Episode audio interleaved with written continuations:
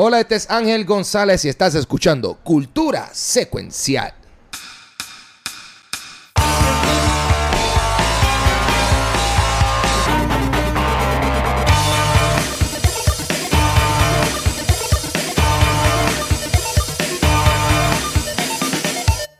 Damas caballeros, bienvenidos a un nuevo episodio de Cultura Secuencial. ¿Cómo estamos, Corillo? Bienvenido. Mi nombre es Ángel González, conocido como Pau Pistola también por ahí. ¿Quién más anda con nosotros en el día de hoy? Vanetti. Y ahí también, ¿quién más está por ahí en el más allá? Acá está el Watcher. El guacho vivo y perreando. Guacho, ¿te gustó lo que te envié por, por Animal Crossing? Mano, Ángel es el duro. Ángel me envió. Cuéntale, cuéntale. Cuéntale lo una- envidiosos que te ¿Cómo se llama eso? La montaña de. Sí, Solid un, Rock. con un rock climbing wall ahí. ¿Tú te, Macho. Vanetti, ¿tú, Vanetti, ¿tú te acuerdas de Solid Rock? Claro. Le envié una pared de eso. ¡Ay, qué cool! Sí. Yo cuando- Para que la ponga. Para que la ponga ahí. más- Una pared decorativa. Sí, no, no. Lo que pasa es que por las mañanas, si tú compras cosas, tú te levantas y te sale el, el buzón como que tienes cositas. Pero cuando alguien se envía cosas así mid-game, en mitad del día te sale el, el mensajito. Entonces yo prendí ahorita cuando llegué de lo que estaba haciendo y ya Dios, tengo algo en el correo. Y entonces, este, por ejemplo, Pixel me envía cosas a veces y Crisia, que es una de estas Patreons, también no- me envía cosas a veces. Ah, sí, Porque claro. Crisia, Crisia se pasa enviándome cosas también. Crisia es la dura. Saludos Yeah. a Crisia. Crisis a fuego. Sí. es verdad que sí. Ella es Yo creo que de súper hecho, yo creo que le envié también uno a ella. Sí. ¡Ah! Muy bien. Share the wealth. Yo le, a todo el mundo, todo el mundo, yo dije a todo el mundo, you get a rock climbing wall, you get a rock climbing wall. ¿Viste? Ese es cuando Ángel se, Ángel se pegó, fue. Ángel se pegó Papi, con los que hoy turnips. me fui al garete, Corillo, el equivalente de las acciones en Animal Crossing. Hoy, I beat, I beat the system. Eh, Repartió Compré- los dividendos. compré, compré mis turnips a 89 centavos, bueno, centavos, pero 89 bells la unidad y las vendí a 547 cada una. Fue una inversión de 600 mil aproximadamente y le saqué, le saqué mil, un millón cuatrocientos. Y, y fue, y fue dándole 200 de, de, de- de los turnips a la persona que me dio acceso a su isla, porque yo no yo fui a la isla de alguien que estaba por Facebook y dijo, tengo los turnips a 500 y pico, Eso es lo mejor. Quieres entrar, me tienes que zumbar con alguito y tú, papi, tú entras, la persona está posteada ahí al frente, en la puerta, que es la que hay, y después tú tienes que blum, zumbarle a los chavos y te dejas entrar a la tienda. Pero ¿sabes qué? Lo que ponen eso yo no voy. Porque no, eso, aquí está para ayudar, no, esto no es para cobrarle a la gente. Bueno, él ayudó a Ángel. Esto es una economía. No, eso, papi. que A, a mí, yo, eh, yo le saqué súper provecho, porque la cosa es que si yo no vendo eso antes del domingo, se, se pierden, Sí. se, pudren. So, eh, si no lo vendes, eh, pierdes tu dinero. So, Pero ya que tiene eh, chavos, entonces. Animal Crossing eh, a- ayudándote a vencer Wall Street. Oye, pero hablando, Ah. hablando de Animal Crossing, Ángel, ¿viste la noticia de hoy del juego de Paper Mario? Nuevo. Paper Mario que se ve eh, súper lindo, origami, que loco se ve, ¿verdad? Sí, Súper bufiado. Está bien Eh, cute. Eh, eso, eh, pompeadera. Y, y lo más que me gustó fue que anuncia- básicamente, imagínate que hicieron un anuncio de un juego que nadie sabía que iba a salir. Y todo es como que, ay, sale en julio, sale ya mismo. Sí, y es como ya que, mismo. ¡wow! Sí, Yeah. un par de veces. Pero eh, hace sentido porque es que, como que, papi, no nos hagan esperar. Zumba, zumba. Just- we got time, baby. Antes No, de pues- que se acabe la cuarentena, mano. No hace falta. Eso fueron buenas noticias, hermano. So, este, pompeadera, ¿no? Y Toso Watcher, tú has estado viendo entonces películas de Kevin Smith. Mira, sí, eh, obviamente. Ay, pero te vas a adelantar. Sí, sí, Ay, no, pero hace el episodio de la semana pasada, Taman sí de creador de contenido y Ángel habló, menciona a Kevin Smith y salía la idea de hacer este episodio enfocado en él y en la última película de él. Y obviamente, pues, aunque yo las había visto, pues hice mi asignación, por eso lo dejamos para ahorita. Además de eso, también yo vi un especial de comedia que también he visto mucho. No sé si, viste este Ángel, es el nuevo de Jerry Seinfeld. No lo he visto todavía, lo tengo, sé que salió, pero no lo he visto. Está bueno. Mano, yo no sé si es que ya hay Mm, otro show de comedia que me ha gustado un montón, Ajá. Pero estos chistes de Jerry esta vez eran bien dad jokes, mano. Ya, so, tú me estás diciendo a mí que. Ok, espérate. Está viejo. ok. So, es que Jerry Seinfeld.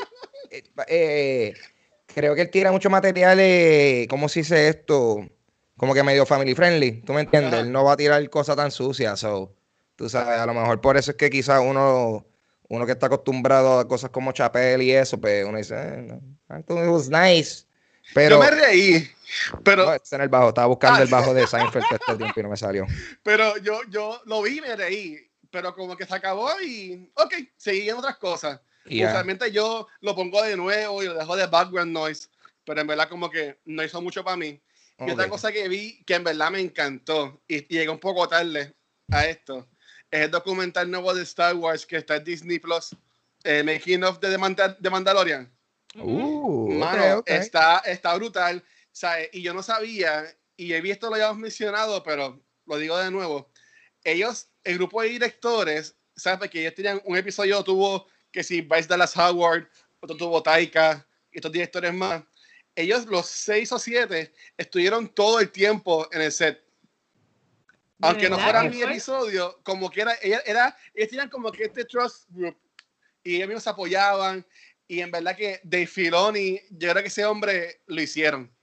Él es un clon de George Lucas porque ese tipo es un brain de Star Wars. Y en el segundo episodio, que es de Legado, de Legacy, era lo último, se dan un viaje hablando de el final de Phantom of Menace, que Ya. es la pelea de Duel of Fates. Y ese va en este viaje diciendo que esta pelea se llama Duel of Fates porque estaban peleando por el fate de Anakin Skywalker. Y todo el mundo se queda así. Está tan brutal porque sigue hablando. Y mentes que son brillantes. ¿sabes? Tiene ahí a, a Happy, a Dios mío, el, al productor de Mandalorian. A John Favreau. John Favreau, el duro. Y toda esta gente que son personas brillantes en O con Dave Filoni, escuchando a él simplemente pues hablar. En verdad que es algo brutal. Si te gusta Star Wars, que en este episodio vamos a hablar de par de noticias de Star Wars, pues en verdad que debes ver este documental. Lleva un episodio nada más porque tengo entendido que va a ser este como Mandalorian. Es episodio. semanal. Ya tiene dos episodios. Sí, sí, es semanal y en verdad que está súper cool. Y, y nosotros que tenemos Disney Plus, pues podemos gozar de ese contenido. ¿Y ustedes qué están viendo? Bueno, yo estoy, eh, eh, as- o sea, mi- yo miro ahora mismo la pantalla de mi televisor y tengo ah, pausado en minuto 44 el primer episodio de Season 3 de Westworld. ¡Oh! ¡Ángel está ahí! Estoy viendo ahora mismo, o sea, literalmente estoy viendo a, a- a Jesse Pickman acostado en una cámara ahora mismo. Oye, Ese episodio va. O sea, eh, eso, eso es lo que Y está con pasando aquí. Con Eh, Luxana va estamos viendo, eh, Yeah. Eh, sí, está aquí. Sí, sí. Eh, este, era, o empezamos a ver, empezamos a ver esto o, o veíamos Parasite. Una de las dos. Esto es el que va a pasar ahora. Todavía no han visto. Parasite. Hereditary y Midsommar. O Hereditary. O Hereditary. Yo entiendo So, que les recomendaría Hereditary de una, ya. De Es una una. película, no toma tanto tiempo. Ahí está. Yo te he fallado, Vanetti.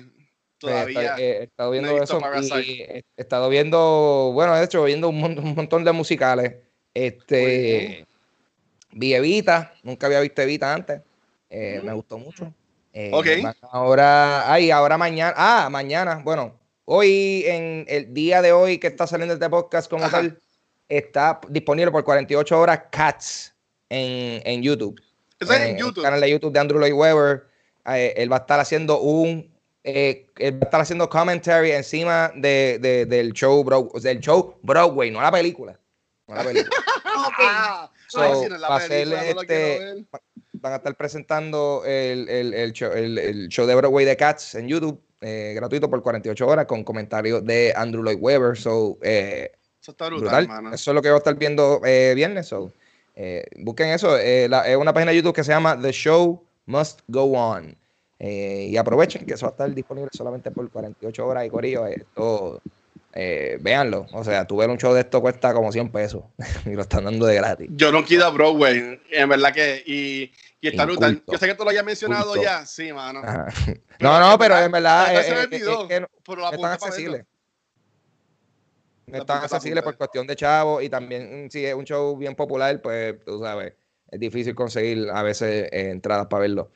Pero de verdad que va- vale la pena ver si, si, si tienes algún momento oportunidad de ver algún show de Broadway, eh, hazlo para que veas. Es una obra, pero como que una obra eh, 40 veces budget, ¿tú me entiendes? Una cosa bien loca. Sí, es como lo de lo que ponen a veces en Caribbean Cinemas, que en Fine Arts y en Ponce y en Mayagüez dan esto de, de este grupo de teatro que es los domingos y siempre se llena bien rápido. El Bolshoi. ¿Qué Ah, vale? ok.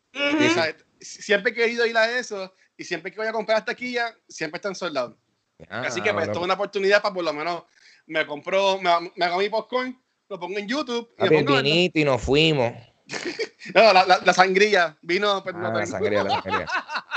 ¿Y tú, Vane, qué has estado viendo? Pues mira, este, esta semana salió, salieron un par de cositas, salió Dead to Me Season 2, que la te- eh, es liderada por Christina Applegate y Linda Cardellini, que Linda Cardellini de verdad que no salen muchas cosas, pero cuando sale ahí me encanta, yo la adoro mucho y esta serie está muy buena. Es básicamente un murder mystery, pero comedia. Y yo creo que a mí me encanta porque este unraveling de events y tú estás invested, creo que tiene bien poquitos capítulos, tiene como que de 8 a 10 cada temporada y es un easy watch. También sale, Dios, el que también salió en Westworld y Sonic the Hedgehog, ¿cómo es que se llama él? Eh, Steve uh, Ah, Ah, sí, Exacto. James Marsden. Marsden. Marsden. Teddy. ¿Sale Teddy. Teddy? Él, él sale en esta serie y en verdad él es otro personaje al de Teddy y me gusta. Otra serie que estoy viendo, pero me estoy tomando un poquito más de tiempo en verla, no sé por qué, es Black AF. Esa es protagonizada. En Netflix. Exacto, esa es por el productor de Blackish, Mixage. Él también hizo parte de la, la película de Girls Trip. Y está bien cool porque él hace como que una versión de él, él como creador, hombre de color, pero él está creando una serie reality, pero no es un reality porque es serie de la vida de él y está bien loca, es- está Ok. bien porque tocan muchos temas que están presentes en la vida real y lo que es tú ser maybe un director, eh, productor de color y uno de los temas bien cool que me gusta es que él reconoce que hoy día maybe The Academy con el miedo de lo de Oscar So White sacan una película que maybe es porquería, pero como es por un productor o un director de color, pues tienen miedo de hablar claro si es una porquería. Y él dice, Diablo. "Mano, en uno de los episodios está tocando como que y tenemos que hacer un grupo de gente, este, artistas de color que tengan que como que moderar nuestro producto porque es como todo, no todo lo que sacamos es bueno. Y no porque nos tengan miedo hoy día como está el clima político, la sociedad, tienen que aplaudirnos y esto me está molestando ya, porque también este es otro tipo de prejuicio que ahora en 2020 tienen, tienen que aplaudir todo lo mío porque si no son racistas. Y no, Sí. así tampoco. Y de verdad que podrían decir que la serie es un poquito woke, pero no es ni woke porque él mismo se autovacila. So, de verdad que se la recomiendo. Y también sale Rashida Jones, que es la esposa, y Rashida Jones tiene A mí me gusta mucho ella. porque ella es mixed y ella tiene este debate de ella, la gente cree que ella pasa por blanca, but she is black, y cómo ella lidia con esa dualidad y cómo ella tiene que overcompensate on being black. Y de verdad que está súper buena, se la recomiendo. Yo le he visto los anuncios, pero en verdad que como que no quiero estar pichando, pero no la he visto. O sea, como que sé que existe y tengo Ujú. pensado verla. Es un easy Porque watch y es bien funny, de verdad. Me gusta Es mucho Blackish. Sí. Blackish ahí me gusta, Anthony Anderson me gusta mucho. Y también yo he estado viendo que esto sigue toda la semana y se acaba este domingo, The Last Dance, que es el documental de Michael Jordan, el último año Ah, de los Bulls con todo el equipo y en verdad no, eso está, en verdad que está brutal. Y salió un meme nuevo, ¿sabes? Que de Jordan estaba él llorando. Ah, Pues eh, él, él en este documental a veces le dan una iPad y dice, por ejemplo, mira Vanetti, mira lo que Ángel comentó de, de esta vez. Y él ve lo que la gente dice y él pues reacciona a eso.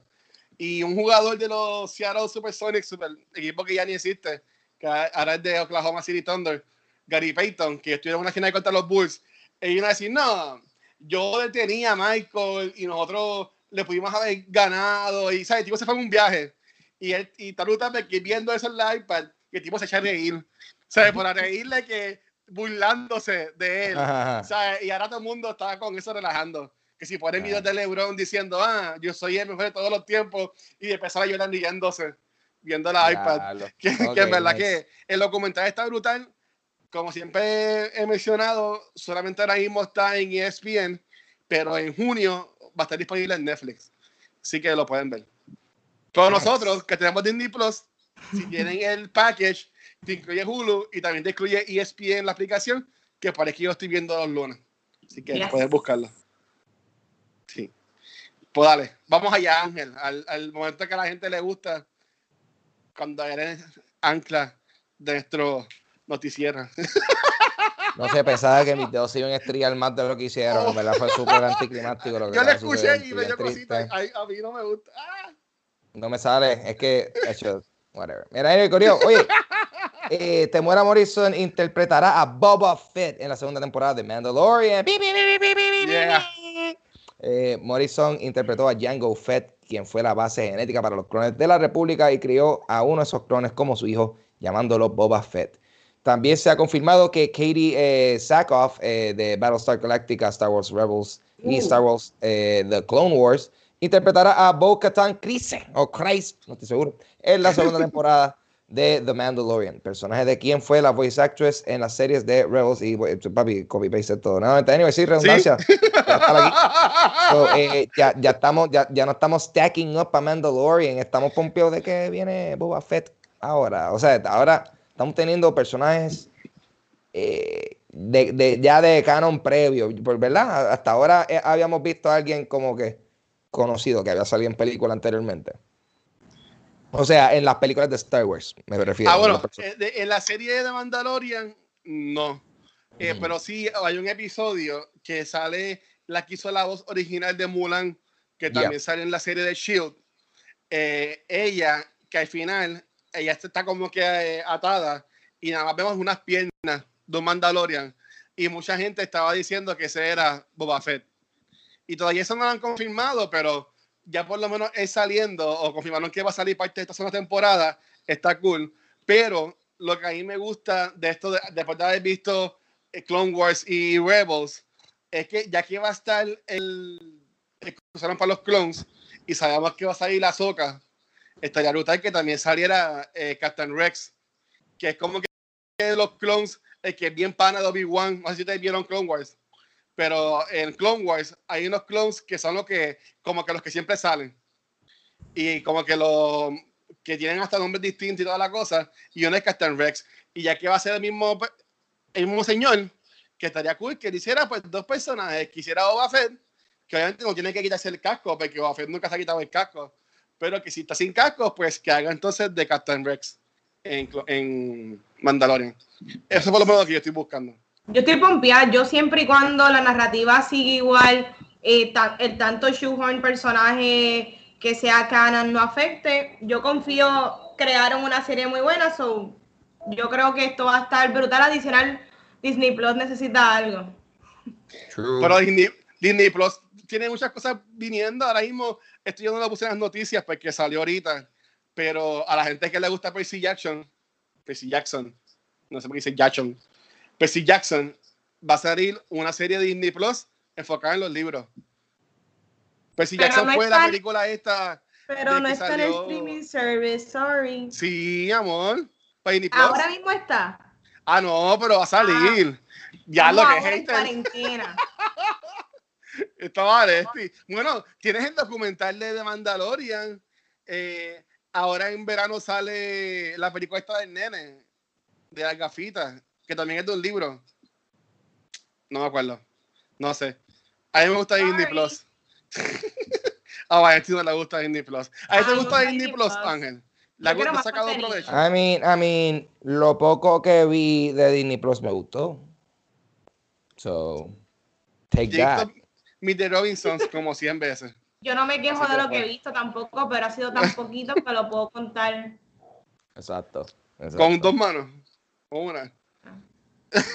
pues dale, Ángel, está bien. Sí, con tantos shows que Vanesti lo puede contar con una mano que le falten eh, tres dedos. No, Ay, bendito. Este, Deja la mano completa. continuando entonces las noticias, damas y caballeros, aquí fue. Audible estrenará su adaptación de Sandman, el famoso Sí. cómic de DC Vertigo, que duró eh, 75 ejemplares el 15 de julio de este mismo año. David Bloom, el editor in chief de Audible Originals, confirmó que el elenco contará con la participación de Kat Dennings, Miriam Margolyes, eh, Samantha Morton, James McAvoy, eh, Riz Ahmed, Arthur David, Taron Egerton, Andy Serkis y Michael Sheen, entre otros. Neil Gaiman, que es el creador de Sandman, también será parte del elenco, siendo el narrador de la serie. Brutal, mano. Brutal. Eh, ¿Alguno de ustedes ha leído eh, Sandman? Yo no lo he leído completo. Pero Gabriel. yo- yo sé- hablaba yo leí un volumen y, y- ¿Sí? y- y pienso que está bien cool. Está bien cool. Tiene. Eh, que es Neil Gaiman. Es, emo, emo comic bullshit. A mí me gusta. De, de hecho, en uno de los Puerto Rico Comic Con, si no me equivoco, fue 2018, vino el, el ilustrador in- eh, original de Sandman. Ok. Y yo le hice varias preguntas y yo creo que de todas las adaptaciones de DC Vertigo que más word of mouth y más siempre han querido adaptar a la pantalla, siempre se menciona a Sandman. Y me acuerdo que hubo un tiempo que Joseph Gordon-Levitt como que quería, Sí. estaba attached al producto, no sé si como director o protagónico o whatever, pero no se dio. Y por alguna razón, esto, ese brand está en development hell. Pero qué bueno que van a hacer esto, porque, ¿verdad? Yo quiero algo de, de, de ese brand, porque en verdad está bien cool. Tiene que ver con Morpheus y los sueños y esas habilidades, de verdad, que son un viaje que me interesa ver. Cuando yo vi la Oh, noticia, yo me pompié porque en todos lados estaban poniendo James McAvoy, James, James McAvoy. Y yo, diablo, la película. Pero cuando me pongo a leerlo, no, es una, es un audio, es un podcast, que eso ya lo habíamos hablado antes, que también hay uno en Stitcher, que es de The Wolverine, que están cogiendo muchos así estos cómics, están convirtiéndolos en esto, lo que antes eran estas novelas de radio, pues se están convirtiendo ahora en, en audiobooks o podcasts.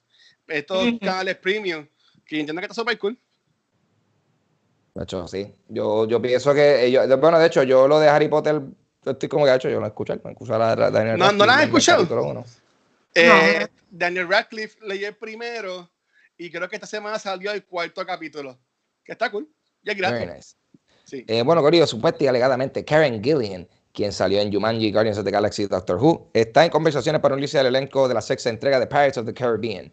De esto ser cierto, ella interpretaría a Red, eh, eh, un, un animal que te vende ah, artesanías pirateadas. ¡Ah, no! Eso no es. Ah, no, ese, ese Red no. Eh, ah, el personaje de la atracción que fue, fue reimaginada y con- convirtiéndola en la capitana de un grupo de piratas que vemos en la atracción. Se rumora que esta nueva entrega será, eh, va a ser un tipo de precuela, el cual veamos una versión eh, joven del Captain Jack Sparrow, aunque también se espera que Johnny Depp vuelva a interpretar al famoso eh, personaje de la dicha serie y base de todos los personajes que él hizo luego de la primera Pirates of the Caribbean. Vale, ¿qué tú piensas de esto? No, yo pienso, mira, yo pienso que está cool porque yo me acuerdo de Right Pre, Reimaginación and After. Creo que trataron de eliminar bastante cosas como medias misogynistic Exacto. del personaje y creo que la crearon ahora que ella también es una pirata, Ella ¿verdad? es la capitana de los que están jangueando ahí. Es lo, como que los que están jangueando, como que ella es parte del corillo y antes era como que súper machista lo que estaba sucediendo en la escena en particular, en el ride show. Mira, a mí no me está mal, este es una película basada en un ride que tiene de mal traer elementos del ride show. Yo lo que pienso es que al eh, Pirates of Caribbean haber sido tan exitoso inicialmente, they're just milking this property a estas alturas. Las últimas películas no han sido las mejores, pero hey, yo no tengo ningún problema con que sigan haciéndolas. Maybe las vean, maybe no. No, mira, mí. Ah, esto, esto ha sido como que muchas páginas que no son credible la han estado tirando, pero Mm. yo confié porque un podcast que yo escucho, que es de Disney, que es de allá afuera, ellos este, están bien attached y tienen muchas conexiones, y ellos mencionaron esta noticia. Y pues si ellos están hablando de esto, yo en verdad pues creo en lo que ellos están informando. Y por ejemplo, esto de Red, como dijo Vanetti, primordialmente era una escena que ya estaban vendiendo a esposas, como que mujeres que habían capturado las estaban vendiendo. Eso ya lo cambiaron y pusieron a esta mujer pelirroja, que es Red, que gracias a Dios, pues a la gente le gustó este nuevo cambio en lo que es el. Yo creo que yo no, lo vi, porque cuando yo fui en 2018, yo entiendo que todavía no lo hayan puesto. Pero me gustaría verlo, para ver qué fue el cambio que le, que, que le hicieron. Karen Gillian a mí me gustó un montón. Así que mientras más cosas ella salgan, pues awesome. Hell yeah. Continuamos con noticias, ¿no, caballeros? Terminamos con que el equipo de producción detrás del Puerto Rico Comic Con anunció el lanzamiento de PRCC Sessions, un nuevo formato de entretenimiento dirigido para brindar a los fanáticos una experiencia eh, pop culture desde la comodidad y seguridad de sus hogares. Ideado como resultado del impacto de la pandemia global, eh, pues que provocó el aplazamiento del Puerto Rico Comic Con de, mayo de este año a mayo del 2021. Eh, PRCC Sessions va a ser una serie de eventos en línea en los cuales los eh, profesionales de la industria de entretenimiento locales e internacionales, incluidos influencers, ilustradores, escritores, artistas, diseñadores, programadores, actores y otros, un espacio para que ellos puedan interactuar con sus fanáticos celebrando conferencias virtuales, talleres, sesiones de preguntas y respuestas y, más. O sea, el tipo de ofrecimiento que también se encontraría en el Puerto Rico Comic Con. Ah, ya. Virtual. Eh, como un esfuerzo 100% digital, eh, va a estar cumpliendo con las medidas actuales del distanciamiento social. Pues para, estamos tratando de hablar la curva de propagación. E, evitando que, que, salgamos a pesar de que aparentemente alegadamente Puerto Rico abre el 25 de mayo. Mm. Ajá. Yo no sé, no sé, no sé. Think about that. Este, eh, para más información, pase por la página del Puerto Rico Comic Con. Eh, las, eh, las sesiones posteriores se emitirán cada mes en una variedad de medios sociales, por lo que se alientan a los fanáticos a seguir la página para que estén al día con todas esas actualizaciones de los días. And so on. So, mano, buena iniciativa para mantener y llenar ese, ese espacio. Ya nosotros estamos acostumbrados que este tiempo en el año nos damos un hangueito ahí al centro de convenciones y, y hacemos esto y pues feels weird que va a ser el primer año que no sé que no, lo hacemos o sea en ese, en hace mucho tiempo pero eh, tenemos algo cool que eh, como lo que he estado diciendo de este tiempo la gente está innovando se lo están inventando so eh, de, de, de, esta situación vamos a seguir viendo otras cosas nítidas surgir so esto aparenta ser una de, de esos dichos esfuerzos ¿qué va a pasar ahí? para eso, en verdad. Y, y por ejemplo, este Preo Sariki y el, todo el equipo de Comic Con, porque aunque ya ellos murieron la fecha, como quiera, pues si eran enfocados en Mindalargo este año. Y lo mejor es que no solamente va a ser ese weekend, que era primordialmente el Comic Con de este año, o sea, ellos están dejando entender que todos los meses va a haber algo. O sea, que en verdad está súper cool. O sea, y yo estoy all in para eso. Definitivamente, una de las experiencias que yo he tenido como que virtuales parecida a esto ha sido el festival de South by Southwest que ha estado en Prime Video y he visto parte de su contenido eh, y está muy bueno, me gusta porque antes de ellos presentarte la película está uno de los productores del, del festival y te hablan un poquito de lo que de que va a ser este documental o esta película. Y está bien cool porque es algo distinto que puede traer a streaming service so es lo mismo que se puede adaptar. Un festival un con también virtual que yo creo que es más contenido y algo distinto. Está bien cool de verdad. Esto es como lo de lo de Jeff el de Game Awards que tiene lo de Summer of Gaming ya o sea que básicamente está súper cool y, y saludó a la gente, vean, ella Corea Decision Gamer, que tienen también lo de Verano para jugar y que todos esos videos que están tirando esta semana, que todos los días hacen un release de videojuegos, ellos están tirando los reactions que me la están súper cool. Sí, man, y han seguido saliendo noticias buenas. O sea, el otro día fue que, que viene Tony Hawk 1 y 2. Ahora fue que sale el, el, nuevo juego de, de Paper Mario. Eh, good times, man. Good times. Lo de Tony Sí. Hawk, eh, ¿han explicado exactamente para qué consolas irían? PlayStation 4, PC y, y Xbox One. Ok. Yes, va a ser eh, los primeros dos juegos remasterizados. Entiendo que va a estar, si, si no el soundtrack original completo, la mayoría de las La canciones. gran mayoría. So, so, tú sabes. Acho. Está, está todo el mundo Bueno. pompeado, está todo el mundo pompeado, de verdad que sí. Mucha nostalgia. Yo no estoy pompeado con eso porque yo nunca supe jugar esos juegos, mano. A mí Chico. nunca me enseñan los trucos. Chico. Bueno, era para darse par de matar. En vez siempre se Exacto. caía y se daba con el tubo y 20 mil cosas, pero. Un lagueo cañón, pero bueno. que hay Ya más estamos. noticias. Ya No, estamos, ya. papi. Ahora vamos con el tema del, del día de hoy. Dímelo, Vinci. Vamos Zumba, zumba. con el tema de la semana. Es un tema bien interesante. Ah, bueno, que- bueno, so- mira, mala, mala mía, esto es una noticia, sorry, Valentín, es que la- lo acabo de ver ¡Qué ahora. desastre! No, no. ¿Qué Mala pasó? Mía, mala mía para interrumpirte, Vanetti. O sea, eh, si yo tuviese una espada, estaría ahora mismo de- eh, sacándome las tripas ahora mismo, No. metiéndose por, por la falta de respeto que te acaba de hacer. Pero es que yo no- mm, lo siento que es una curiosidad y aparentemente alegadamente Spotify quitó eh, una canción de Bad Bunny Uh, de, de sí. Spotify. ¿Cuál Quitó. Which one? Zafaera. Eh, aparentemente es Zafaera. Zafaera. Sí. Why? No, no, no, era por si usted, por, por si, por si alguno de ustedes sabía. Sí, no, Déjame yo sé todo. No, no, no. todo. You figured that out. Era, era, ¿Tú no era- sabías, Vanesti? Que la quitaron, no, pero me imagino por una parte que dice. mm, mm, mm, mm, mm. Sí. No, no.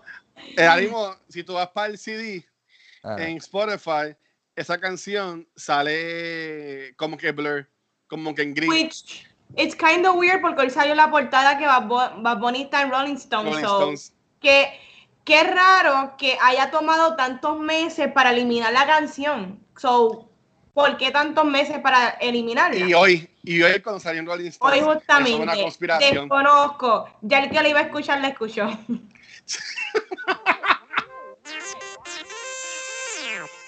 La noticia, dígalo, Bestie. La transición. bueno, podemos empezar por fin. Sí, dale. Ok, so, eh, Ángel lleva básicamente siendo el que ha dado las ideas de dos episodios durante cuarentena. Empezamos con el episodio de 101 Dálmata. Sí. Y ahora vamos a hablar de. Vamos a hablar de básicamente el View Ask You Universe de Kevin Smith. Y trayendo obviamente como tema central la película de Jay and Bob and Silent Bob Reboot. Pero vamos a hablar un poquito de la carrera de Kevin Smith porque me parece bien interesante. Kevin Smith comenzó su carrera eh, estudiando film, pero se dropeó varias veces. La última vez duró como dos meses y él dijo. Whatever, yo mejor aprendo yo mismo financiando mi propia película.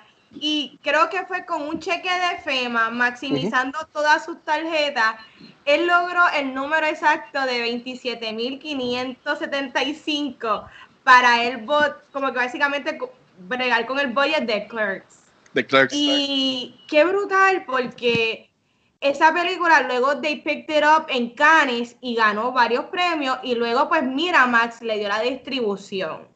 Y luego de ahí se convirtió como que este indie film darling y fue un hit porque dentro del budget tan bajito que acabo de mencionar generó 3.2 millones domésticos que en comparación con lo que costó, mano, le sacaron chavo. Y es Claro. que Kevin Smith se destaca por su diálogo. Es su diálogo, su referencia, la manera como que él te trae como que este corillo de pana hablando y tú te puedes identificar, adicional a su humor, que retomando ciertas películas, un poquito incómodo, pero también hay que entender que era lo que había para los tiempos. Eh, bueno, el universo cinemático de Kevin Smith incluye Clerks del 1994, Mallrats del 95, Chasing Amy del 97, Dogma 99, Jay and Silent Bob Strikes Back 2001, Clerks 2, que para mucha gente Clerks 2 es mejor que Clerks 1, pero es debatible. Sí. Y la última, que va a ser nuestro tema central, pero vamos a hablar ya mismito, es la de Jay and Silent Bob Reboot. Ya. Hablando de las películas de Kevin Smith, yo quiero destacar que una de mis películas favoritas es Chasing Amy, que I rewatched it Ajá. y a mí me pareció espectacular, especialmente muchos de los diálogos de Alisa, cómo Alisa está tratando de ella describir y explicar su aventura sexual y su entendimiento de lo que está pasando. Y me gustó un montón porque esta película se puede explicar que estaba bastante avanzada a sus tiempos. Tú escuchas todo lo que ella quiere decir y está súper actual. Y ahora que la veo, entiendo que el personaje de Ben Affleck fue bien egoísta en muchas cosas porque esto pasa como lo que pasó en 500 Days of Summer, que la persona te está diciendo desde el principio, yo soy así, esta Sí. soy yo, pero hombres siempre, no con todo, porque no quiero generalizar, pero muchos hombres Ahí va, ahí va. proyectan su mayor fantasía y todo lo que quieren en una persona y no ven los flaws de ella. Y cuando quizás ven la realidad, les duele porque esta persona no es perfecta y lo que tú proyectaste no necesariamente es. Y ahí es que vemos el realismo de esta película y es una de mis favoritas de Kevin Smith. Adicional que sabemos que Kevin, Smith puede hacerte mucho de este esta comedia bien este como quien dice de party pero aquí hay un balance entre la comedia el buen plot y la buena actuación Sí. So, quería preguntarle al público y a ustedes cuál es su película favorita de Kevin Smith y cómo comenzaron este universo de, de películas que están conectadas. Yo creo que la primera mía fue eh, Jane Silent Bob Strike Back. Creo que esa fue la primera que yo vi. Eh, lo cual es como que un punto medio en la saga, eh, prácticamente. Eh, y, pero la, mi, mi favorita es Dogma. Sin, sin, gacho, Dogma Esa es mi segunda dura. favorita. Dogma está demasiado dura. Eh, eh, eh, Dogma, Dogma, pero, eh, pero entonces, si voy a decir mi segunda, y, y, y me voy breve con Dogma porque pienso que esa probablemente vamos, vamos, vamos a hablar más de ella. Pero la otra de Kevin Smith que me gusta mucho, mucho, mucho, que no parece una, que no es como que una, una película tradicional de él, es Red State. Este, Uh, qué bueno que la sacaste. Sí. Ok. inte- intensa. Y está Una muy buena película, pero no parece una película de él. No, Ángel menciona Red State y mucha gente puede hasta olvidarse que esta es una película de Kevin Smith. Mm. Yo me esta película no se considera parte de la Q Universe porque no salen ni Jane Silent Bob ni otros personajes que se desarrollan aquí. Pero al igual que esa, está la de and Miri, Make a Porno. Yeah. Eh, Buenísima. está- Sí, está también la de Bruce Willis, la de Cop Qué Out, que fue un. Pero sabe que a él, mucha gente puede pensar que Kevin Smith es más de geek y de comedia, pero también Kevin Smith ha hecho películas de horror como este, ay Dios mío, la que dijiste Ángel, se me acaba de fue el nombre, Red State. State. Sí, y también este de acción como Cop Out, sabe que no simplemente todas son así de comedia. Pero Ujú. en el caso mío, este, yo, la, a mí la más que me gusta es Dogma. Pues ya que Ángel también la mencionó, y ahorita también quiero hablar más encantó de ella, Dogma. Podemos hablar de Dogma. pero Sí. a mí me encantó, honestamente, Clerks. Clerks La y uno. la 1. Aunque la 2 está cool, pero la 2 yo la veo que es más como, la 2 sufre de lo mismo que sufre el reboot. Por eso lo, me imagino cuando hablamos del reboot, podemos enfocarnos en eso. Pero tú que estás hablando de Chasing Amy, Vanetti, quiero volver Ujú. otra vez un segundo a Chasing Amy. Esta película eh, fue, bueno, es bastante criticada ahora mismo por, por la historia de la película. ¿Sabes? Que tenemos a este hombre que su misión es convertir básicamente a una mujer que es lesbiana para que se enamore de él. Y después que se enamora de él, él es un sucio y la hace una puerca. Este. Bueno, aunque también el amigo se mete ahí de representado. Pero yo quería saber, porque me, me sorprendió que cuando la mencionaste, como que notaste esa, ese puntito.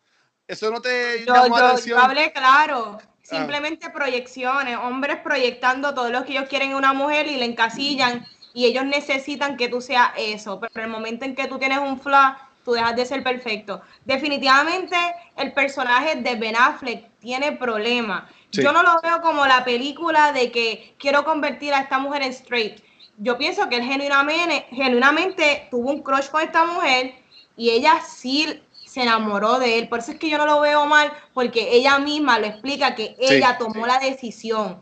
Si han visto la película, ella, ella decide que yo quizás estaba enfocada en esto, pero lo más que me gusta es que yo te di la oportunidad y yo fui como mujer que decidí que yo quiero darte la oportunidad because I like you.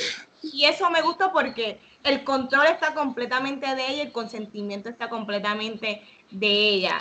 De que él terminó siendo un douchebag al final. Mega douchebag. Pero ¿quién, fue la- ¿quién terminó la relación? Al final fue ella. Porque Ajá. ella dijo, yo ya yo cambié, esto no es lo que yo quiero en mi vida, ahí te falta mucho por vivir, evidentemente. Yo no quiero ser parte de esto. Y ella retomó su ownership de toda la situación. Por eso yo la vi positiva. Que yo quería decir eso, que aunque Kevin Smith, obviamente, pues se le conoce por Silent Bob y es siempre llega en Silent Bob y siempre son más, a pesar de que las últimas películas él ha puesto a su hija más como que en el centro, en el enfoque, en aquellos tiempos él también escribía, yo entiendo, que escribía mucho pro mujer, porque por Ujú. ejemplo en Dogma vemos que Bueno. Alanis es Dios. ¿Sabes? Que Sí. maybe él también puede hacer eso para pa chavar a la gente y crear Ujú. la reacción. Pero él pudo haber puesto a un dios trigueño, él pudo haber puesto a Chris Rock, que también sale en Dogma. Pues ya, pues, Chris Rock es Dios. Pero pone a Alanis Morissette como Dios. Que yo Ujú. entiendo que también él, pues, aunque sí, pues, en aquel tiempo podía ver que es medio sexista, pues yo entiendo que Definitivamente, porque daba- En todas las películas de Kevin Smith hay un personaje ultra homofóbico. Sí, Todas. Pero yo siempre pienso que de alguna manera estos personajes ultra homofóbicos le dan una lección. Siempre. sí. So, Es como en, en, Kissing Amy, el trigueñito, que es homosexual. ujú. Y cuando sale, cuando tú lo conoces por primera vez, está gritando que si Black Power y todo revolú, y después aprendemos que eso es parte del gimmick de vender los libros. O sea, Sí. que yo entiendo que él lo, lo trabaja bien. Por eso es que digo que una de las películas de Kevin Smith que está bien actualizada es esa, porque él toca el tema de lo que él, él dice, yo soy triple minoría, yo soy de color, me, básicamente estoy haciendo cómics y soy gay. Y a las mujeres la ven como que hoy día ser lesbiana, ay, qué cute, qué passable. Pero un hombre con todo esto, yo soy un degenerado, que es chavienda, ¿me entiendes? Y eso me gustó, en verdad, vean Chasing Amy. Adicional, Dogma. Dogma Sí. para mí es lo mismo de Chasing Amy. Tiene el humor de Kevin Smith, más tiene estos temas religiosos que hasta te pone a pensar y dos actuaciones espectaculares de Matt Damon y de Ben Affleck. Y por más que digan y hablen basura, mano, Ben Affleck dentro de una película que él no tiene que actuar brutal, porque esta película es una comedia, el tipo tiene sus momentos y unos monólogos que tú te dices, damn, Ben Affleck, what are you doing? This is so 100. Y me gusta que lo dieron todo dentro de esta movie. Sí. Yup, yup. Y, y por supuesto tenemos a Alan, Alan Rickman eh, presente en la película, Sí, mano. haciendo del baja ángel. los pantalones. La voz. Eh, demasiado, demasiado. So, eh, una eh, tremendísima película, tremendísima película también. Y fue una que yo también la vi en un momento. O sea, fue como que vi, vi, eh, la de James Bob Strike Back y después vi esa. Yo estaba like, yo, yo no sé, yo no sé cómo esta gente se conecta en todas estas películas, pero a fuego. Esto estaba bien Mm. loco. I really liked it. La Este, primera y- mía que yo vi fue Dogma, porque yo la vi esa película después que yo vi, este, Dios mío, estoy yo ahí bruto. La que escribió Matt Damon con Ben Affleck, que salieron. Good Will. Hunting. Exacto. Yo vi Good Will Hunting, que ellos dos la escribieron, y yo estaba súper juqueado con ellos dos. Y yo pues busqué películas que ellos estuvieran juntos, y ahí fue que yo llegué a Dogma, que ahí fue que yo básicamente entré en lo que fue este mundo de, de Kevin Smith. Qué cool. No, y lo más brutal es que si tú has visto Jay and Silent Bob Strikes Back, sabes que básicamente está la, la secuela de Good Will Hunting, que es este Hunting, ¿cómo es que se llama? Hunting hay- Grounds, algo así. Ah, Exactamente. Hunting Hay una Hunting Season. escena de la pseudo secuela de Good Will Hunting que Sí. está brutal. Eh, a mí me gustó Jay and Silent Bob Strikes Back pero yo entiendo que es una película que hoy día hasn't aged that well. No. Este, definitivamente, pero para el momento en que salió, yo creo que estaba bien. y eh, segmentó lo que era estos early 2000 movies, era este final de los 90 y empezando los 2000 y yo creo que tiene ese stamp definitivamente. Eh, ¿Qué ustedes se acuerdan de Jay and Silent Bob Strikes Back? Did you like that movie? Ha hecho había un montón de cameos. Ahí, ahí yo fue de las primeras veces que vi a Will Ferrell en una película. El Sale Carrie policía. Fisher y Mark, Mark Hamill, los dos. chavo. Mark, Mike Hamill cuando pelea con, Mark con Hamill y. Carrie Fisher en una pelea peleando con Jay que tiene una bong saber. Sí. Una, una bonga. Fuego. Fuego. Era Clipman, el de los clips. Sí, sí, Ah, exacto. no, no. Él era The Clip Commander. De Clip No, pero- Commander. Y te dice Will Ferrell yeah. que tiene esa escena que se cae en el dam que se ve bien porquería hoy. Yo cuando la vi los otros días, yo diablo, esto está bien porquería. Ah, sí, pero eso, eso, eso, eso es parte del chiste. la- eso, eso se veía, eso se veía mal para ese tiempo. Sí. Nacho.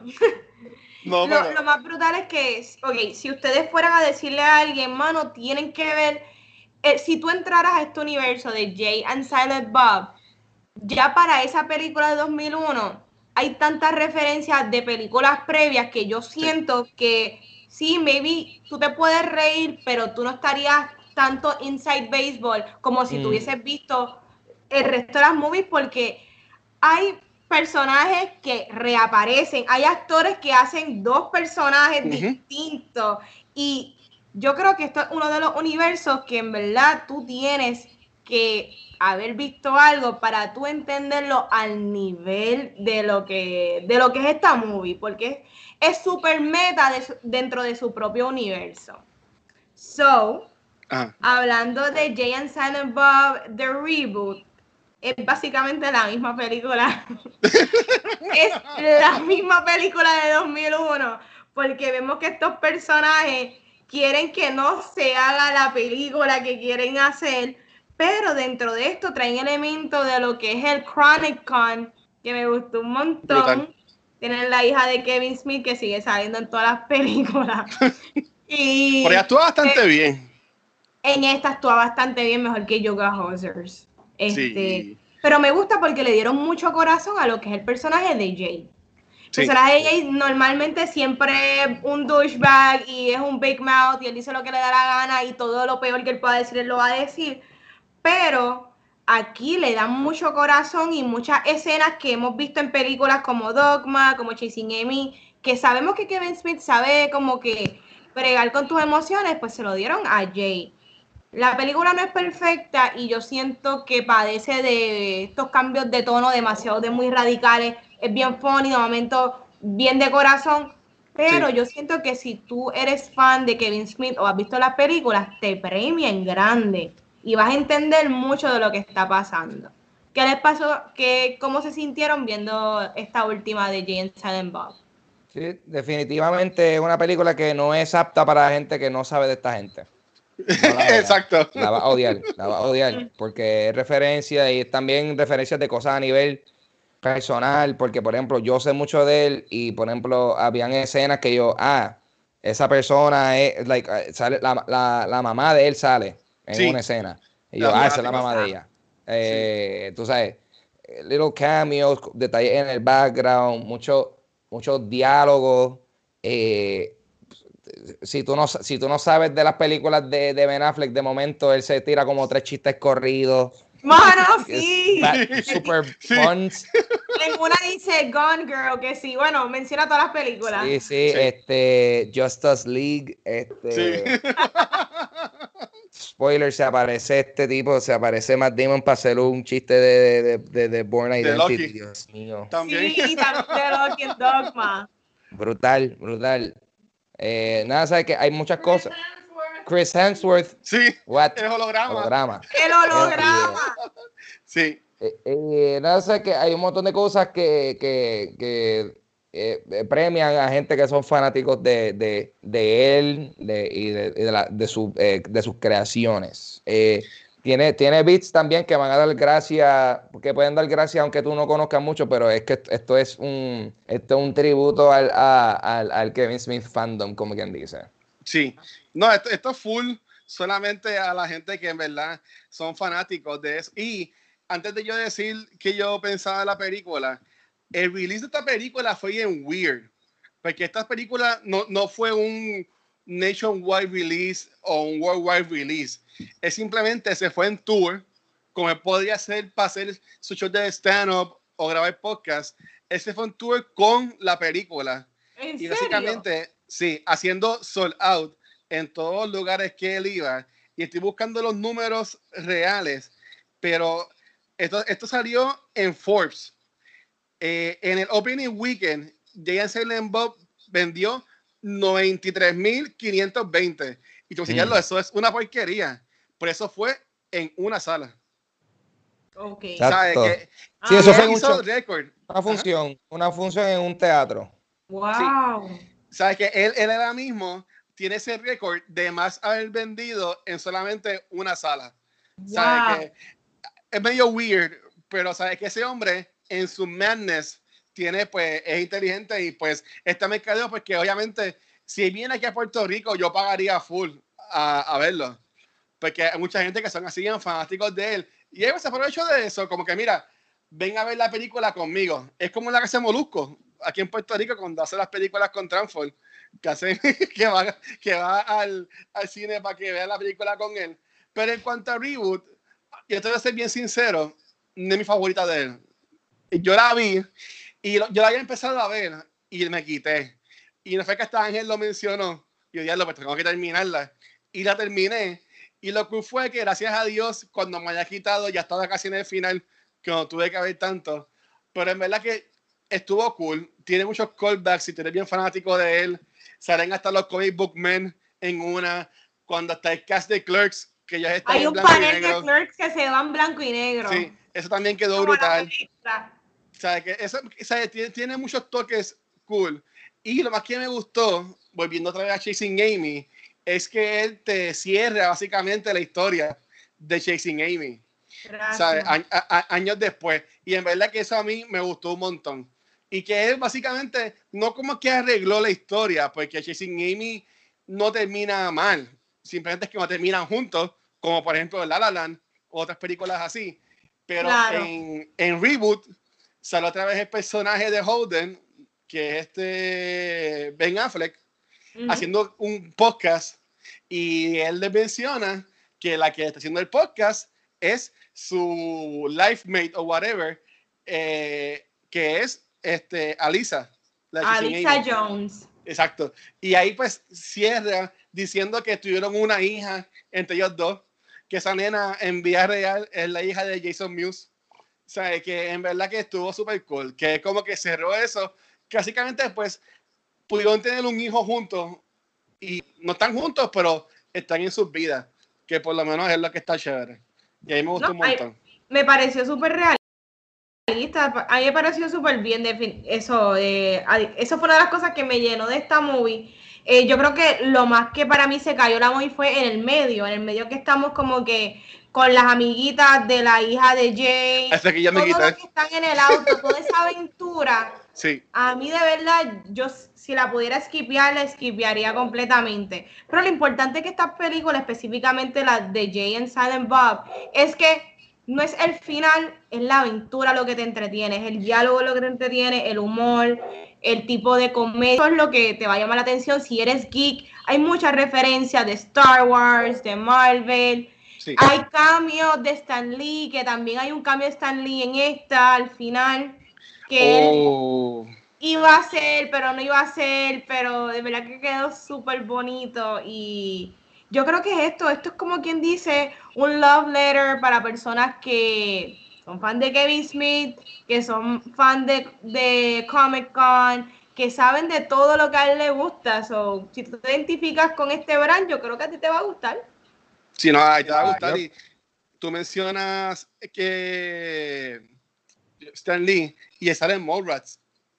Sí, Y básicamente él es el que en Mallrats como que le da este empujón al personaje principal a que Go After the Girl y toda la Exactamente. cosa, que en verdad está brutal. ¿sabes? Y, y tú viendo los fanáticos que Kevin Smith, a mí lo que más me gusta de él es que él es bien leal a su gente.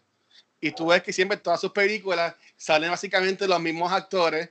Y hay que decirlo, él fue de las personas que descubrió básicamente a Ben Affleck. Y por consecuencia a Matt Damon. Porque ellos en aquel tiempo era como que un package deal. Porque Ujú. ellos dos también salen en Chasing. Sale en Chasing Amy. Sí, Aunque es bien, bien corta la escena. ¿Sabes? Que, y ahí tú vas viendo. Y después en Dogma, pues salen. pero también más sale, también el- este Ben Affleck sale en Mallrats, que En él es un sí. manejador de una de las tiendas. Sí. ¿Sabes? Ahí Que tú está cool. la gran amistad que él ha creado con su cast, que estamos hablando de, de películas que él comenzó desde el 94-93 hasta el 2019, que es esta película, que estas personas, no importa qué, siguen apareciendo en esos movies como si nada. Pero estaba peleado con Ben Affleck. Es, ellos se, como que volvieron a hacer pana ahora para el reboot, porque en una a Ben Affleck en una entrevista, no me acuerdo para qué movie, era que le estaba haciendo prensa, a él le dijeron, mira, eh, Kevin Smith va a ser Gian Silent Bob reboot. ¿Te gusta? ¿Tú saldrías ahí? Como que un reportero le preguntó a él. Y él dijo como que, ah, a mí me gustaría. Y cuando Kevin Smith escuchó eso, pues Kevin Smith como que le escribió a él y Ujú. como que reach out y ahí como que empataron de nuevo y está cool, en verdad. Es que yo soy bien, yo sé que Ángel también y un paréntesis, saludos a Rafa. Rafa también es bien fanático de Kevin Smith. Él escucha mucho lo que es el Hollywood Babylon, que también es otro de su podcast y YouTube Yo channel, fui. whatever. Yo fui para uno. O sea, que a mí me encanta, pero yo encontré a Kevin Smith y yo sé que hoy es enfoque en las películas, pero más el contenido de él que yo más consumo en, en los podcasts, yo era súper fanático de Comic Book Man. A mí me encantaba esa serie. Obviamente, yo, yo veía The Walking Dead, pero yo siempre me quedaba para Comic Book Man, aunque era casi la medianoche. Yo me chupaba el episodio y después estaba chavado en el lunes el trabajo, pero en verdad que me lo disfrutaba. Brutal. So, en conclusión, una persona que quizás no conoce de nada de este VSQ Universe, le recomiendan que lo vean, piensan que están ya tarde. ¿Qué tú, qué tú le dirías a alguien que te diga, yo no he visto nada de Kevin Smith? ¿Cómo comienzo? Ya lo- yo pienso que Dogma es tremendo punto. Sí. Yo pienso que Dogma es tremendo punto porque si tú empiezas ahí y tú estás como que, bueno, me gusta, me gusta este sentido de humor, estos personajes están bien locos, quiero saber, por lo menos en el, en el caso de James Silent Bob, estos personajes están bien locos, quiero saber más de ellos, pues tienes para buscar. Pero también pienso que tienes un buen cast, eh, porque sale eh, eh, Salma Hayek, Alan Rickman, Sí. Chris Rock, o sea que también mezcla gente que, gente reconocida, que, que puede ser un po- aunque, aunque el sentido de humor puede que a gente que son súper religiosas no le guste, pero pienso que por lo, por lo general es, la película más accesible en términos de, de- de- de verla y apreciarla por lo que es en sí sola. Ah, bueno, y, y Clerks también, pero lo que pasa es que la Clerks es más, es más comedia, tú sabes, es más, eh, bueno, nada, es menos accesible. Es Yo pienso que indie, es la más entretenida de primera. Lo que Sí. pasa es que Clerks es más, es más, es más witty, es más humor eh, eh, sutil, pienso yo, dentro de todo. Yo entiendo que Clerks más es el, lo que comentó Vanetti ahorita, la historia de cómo la pudo hacer. O sea, y, y yo entiendo que lo curioso de Kevin Smith, y aquí puedo sonar bien mamón, no me importa, es que tú puedes llegar a él por muchos medios. Por ejemplo, si tú eres fan de los cómics, Kevin, Kevin Smith escribió muchos cómics, que si Daredevil, Green Hornet, Batman, sabes que tú puedes irte por ese lado. Si es más de podcast, pues Kevin Smith también, él es el gente, básicamente, de, de allá, ¿sabes? Tipo, es el duro en los podcasts y todo el mundo lo conoce a él por eso. Si, si tu amigo o persona que estaba preguntando es más de coleccionista, pues tú lo puedes tirar entonces por el lado de Comic Book Man. Si es más de comedia, que Smith tiene mucho stand-up school. Y yo, yo vi uno que está ahora mismo en Amazon, que fue el último que él hizo antes de que se murió, básicamente. Porque él hace años le dio un ataque de corazón justamente cuando él salió de hacer un stand-up. Y ese stand-up, él está, está en, en Amazon. Y voy a buscar ahora mismo el nombre. Y no sabes que no lo tenía ready.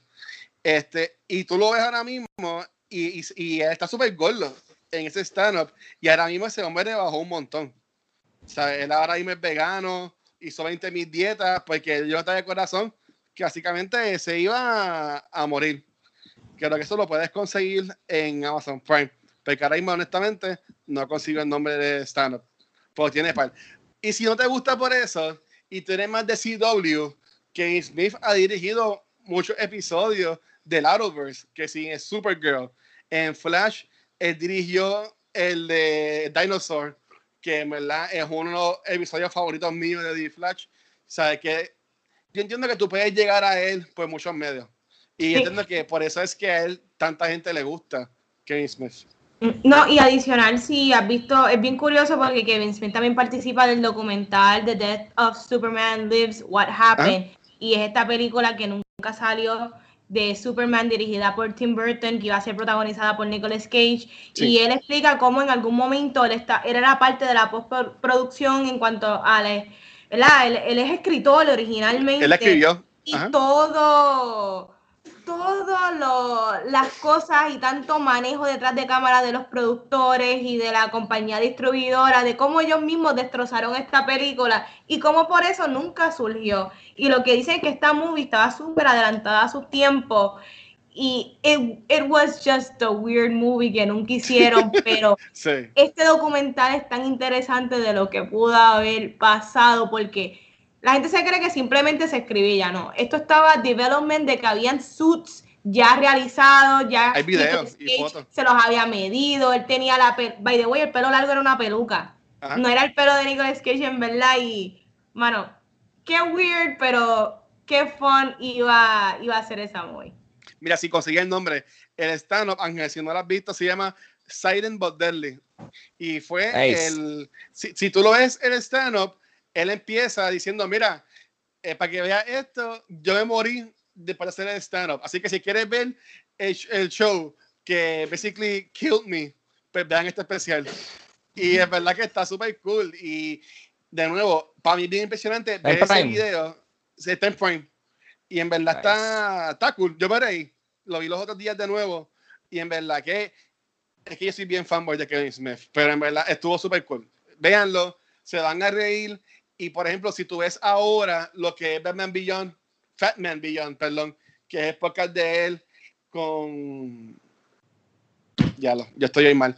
Él tiene un podcast que Mark Bernardin, que escribió para Castle Rock y está escribiendo para la serie de televisión de Born Identity y está escri- escribiendo con él también el show de He-Man que va a salir en Netflix y un par de cosas más.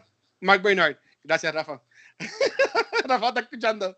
Este, eh, él está bien flaco ahora mismo y, y es bien weird. Tú ves esas películas donde él está más gordito y verlo ahora bien flaco y es verdad que si tú quieres rebajar también eso te puede pompear para que veas que se puede hacer. Definitivamente. ¿Y tú, lo que tienes que hacer es, mira, ¿Qué? ¿Yo qué? sencillo, la, dieta, la dieta del divórciate y que te roben los millones. No, Él se divorciado. Y tu riqueza. No. él no se divorció. No. I don't know. No, Que no tengo no. idea. Él no está Pero tú No, sabes- estoy diciendo, no, no estoy diciendo que, que, que si tú quieres rebajar, puedes irte Ah. en la dieta Adel. Whatever, este chiste salió súper Ah. mierda porque nadie entendió lo que está diciendo. Entendí. Perdón, perdón. Pero en conclusión, Ajá. me gustó No, no, el tipo la, de la, este la de, episodio. la de Adel, la de Adel, no la de él. Wow, me di cuenta que está. Ah. Ya. Diablo. Eh, ¿Qué fue ella eso? no sabía que cuando ella esa canción que estaba hablando, yo, yo me voy a conseguir a alguien como tú que me quite toda mi riqueza. ¿Qué disparate es este? looking great. Lo que quiero decir es que Dale, gracias. Ángel, por traer este tema, me gustó un montón este episodio. Los invito a que vean el universo de Kevin Smith si tienen gustos que igual a los de nosotros. Pero ¿cuánto Yeah. le recomendarías, Vanetti? Porque Ángel dijo. ¿Tú llegaste a decir? Ya tú lo dijiste. Yo, yo recomiendo Chasing Amy, que es mi favorita movie. Yo creo que si la toman hoy día quizás no vean tanto lo mal que la gente dice, porque yo en todo momento vi que Amy fue la que tomó las decisiones de lo que ella quiso. Y no hay cosa más importante que consentimiento. Ahí está. Eso está muy, muy, muy, muy bien. Este, antes de terminar, yo quiero también mencionar que nosotros como cultura secuencial, eh, la semana que viene vamos a estar celebrando el primer aniversario de nuestros Patreons. Así que voy a ver si magnifico algo para ellos, para darle las gracias. Pero también si nos sigues en Facebook, ah, te has dado cuenta de que estamos tirando episodios throwback, de que ya tenemos estado en el canal de Facebook. Por ejemplo, episodios de Quién va y de Cultura Secuencial. Ayer, porque esto sale mañana viernes, salió el episodio que a Ángel le gustó mucho, que es el de Harry Potter. Así que, si escuchaste el episodio de la semana pasada, que Ángel habló de Harry Potter, véanlo en Facebook.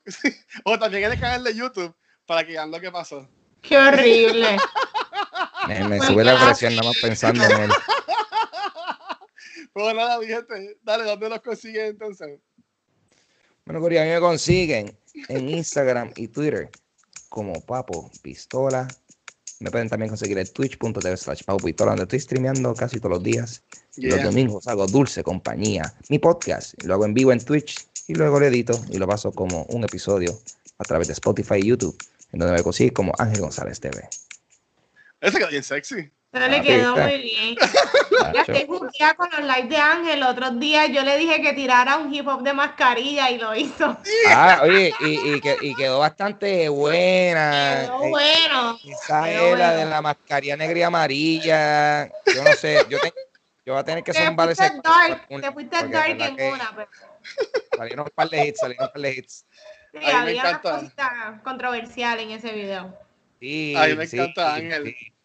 Cuando está grabando con Yo Soy un Gamer, que no sé, alguien comenta algo, él para el juego y le hace un freestyle a la persona. Y en verdad que está cool. Es que hay- a veces que hay que rostear a la gente porque hay mucha gente bruta que se pone a ver los live y se pensaba que yo no los veo. Wow. A mí me encanta, a mí me encanta, a mí me encanta. Qué Entonces, brutal. y vale, ¿dónde te Ahí me consiguen Instagram y Facebook como Vanesti y pues pendiente a videitos reviews que hago. Muy bien, muy bien. A mí me pueden conseguir como el Watcher en cualquier red social.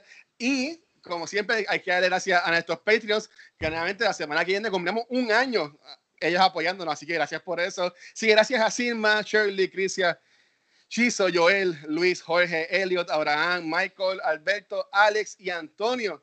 Y así que gracias por todo. Y a Crisia por enviarnos regalitos por Animal Crossing. Por eso. Si quieren ser tan cool como ellos, envían regalos por Animal Crossing. Si no, pues también puedes entrar a patreon.com slash cultura secuencial, ver los dos tiers y pueden elegir unirse a cualquiera de ellos para que tengan un par de beneficios. Si estás pelado como yo y no puedes dar los dos o cinco pesitos, no te preocupes, puedes conseguir todo nuestro contenido en culturasecuencial.com.